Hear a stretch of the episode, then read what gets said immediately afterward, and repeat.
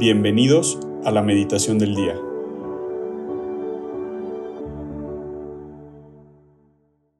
En el nombre del Padre, del Hijo y del Espíritu Santo. Amén.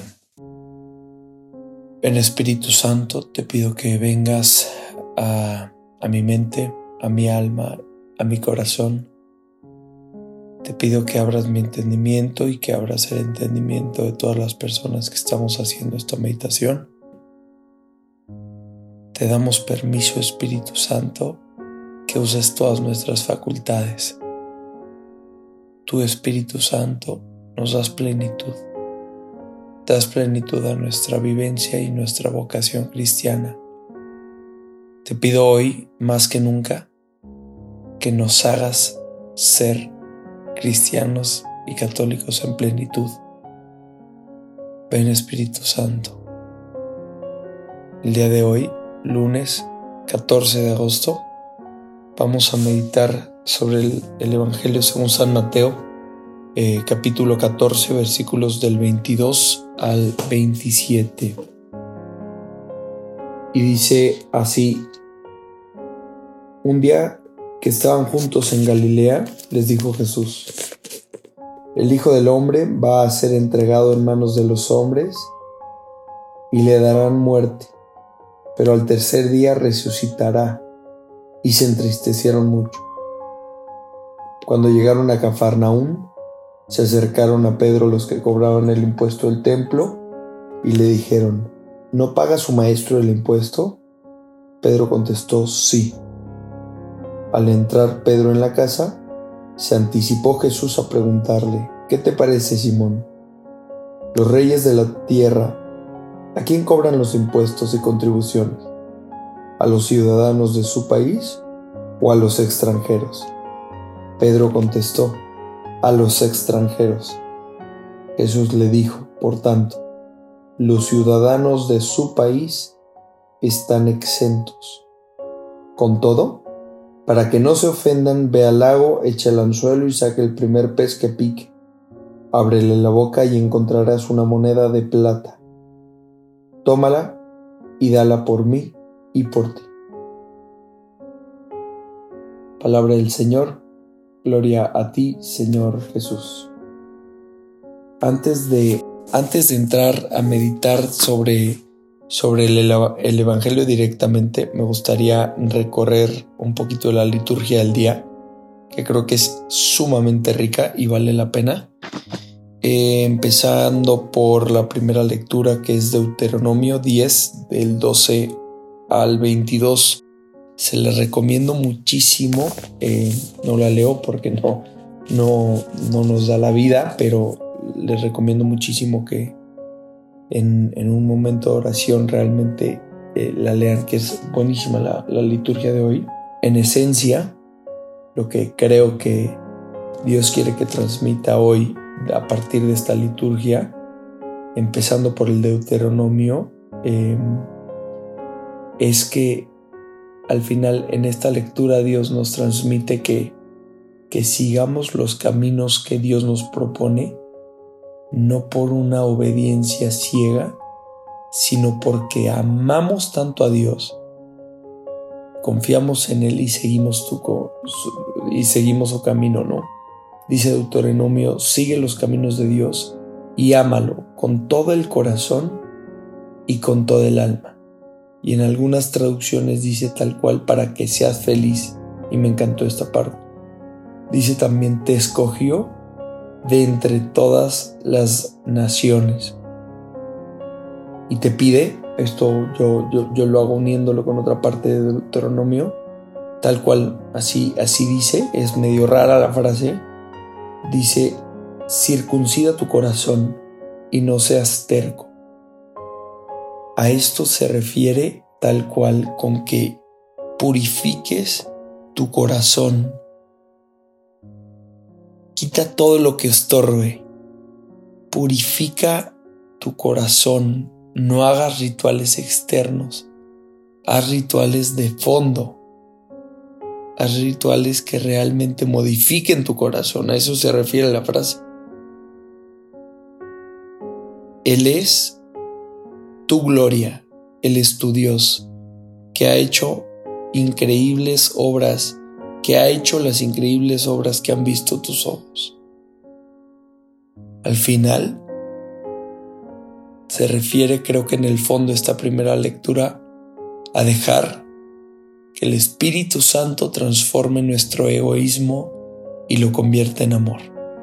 Después eh, me gustaría seguir, al final no estoy leyendo directamente el Deuteronomio, estoy eh, transmitiendo al final lo que Dios me dijo a través de él, de esta primera lectura, y después este, sigo con el Salmo, que es el Salmo 147, también es este espectacular, que al final voy a leer varias frases.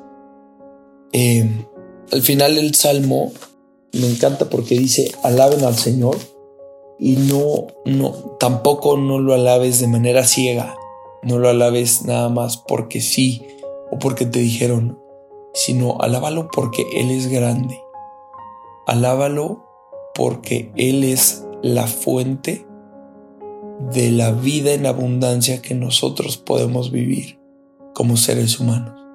Como seres humanos somos sumamente limitados, pero podemos vivir una vida en abundancia porque Él es lo que nos permite vivir esa vida en abundancia aquí en la tierra. Alaba al Señor. ¿Por qué?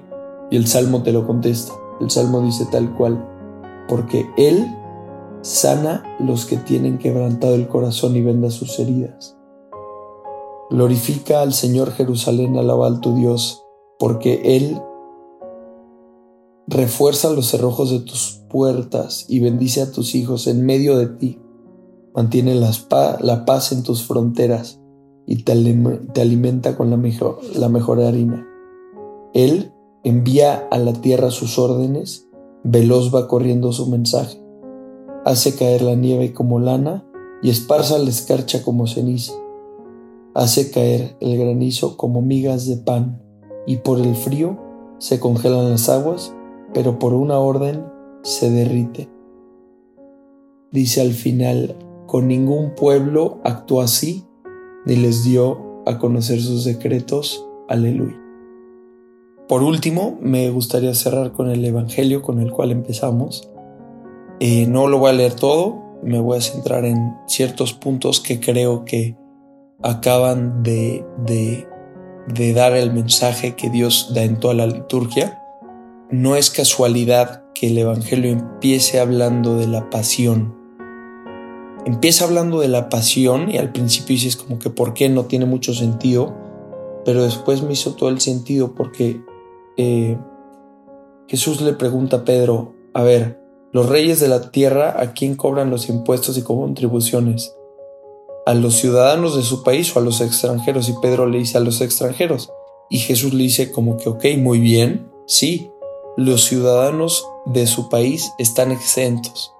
Y a mí el mensaje que Dios me da es, primero te hablo de mi pasión y después te digo que tú, hijo, al ser ciudadano de mi país, al ser mi hijo, estás exento de pagar impuestos. Es decir, ya pagué con mi sangre el precio del pecado y del precio de tu cargo, ¿no? Y al final por eso creo que el Evangelio de hoy le da plenitud a todo el mensaje que tiene la liturgia porque pues es precisamente la pasión la que pagó el precio para que nosotros pudiéramos tener vida eterna hoy. Y por eso, como dice el Salmo, hay que dar, hay que alabar a Dios porque realmente, y hay que alabar a Jesús porque realmente Él pagó ese precio que nos permite vivir esta vida eterna, ¿no? Y al final me encanta porque el Evangelio yo, yo lo vi como un caso práctico increíble que nos permite ver cómo podemos vivir esta vida en abundancia hoy en el día a día, en nuestra mundanidad que nos rodea, ¿no? Y Pedro pues tiene que pagar impuestos, pero Jesús ante esa realidad mundana le dice, ve, pesca y en ese pescado vas a encontrar eh, la moneda para pagar tus impuestos, ¿no? Y creo que esto nos lo podemos llevar al final como un ejemplo de, de cómo Dios, si nosotros seguimos sus caminos, nos da la respuesta para vivir una vida en abundancia a pesar de que nos encontramos en el mundo.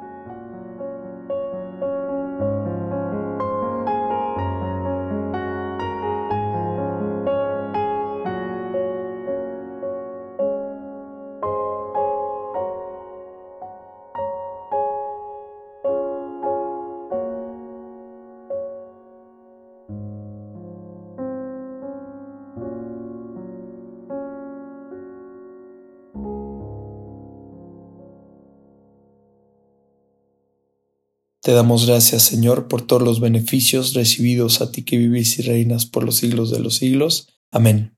Cristo, Rey nuestro, venga a tu reino. María, Reina de los Apóstoles, enséñanos a orar. En el nombre del Padre, del Hijo y del Espíritu Santo. Amén.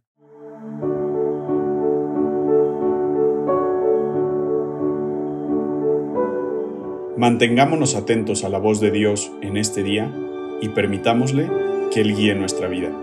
Nos escuchamos mañana.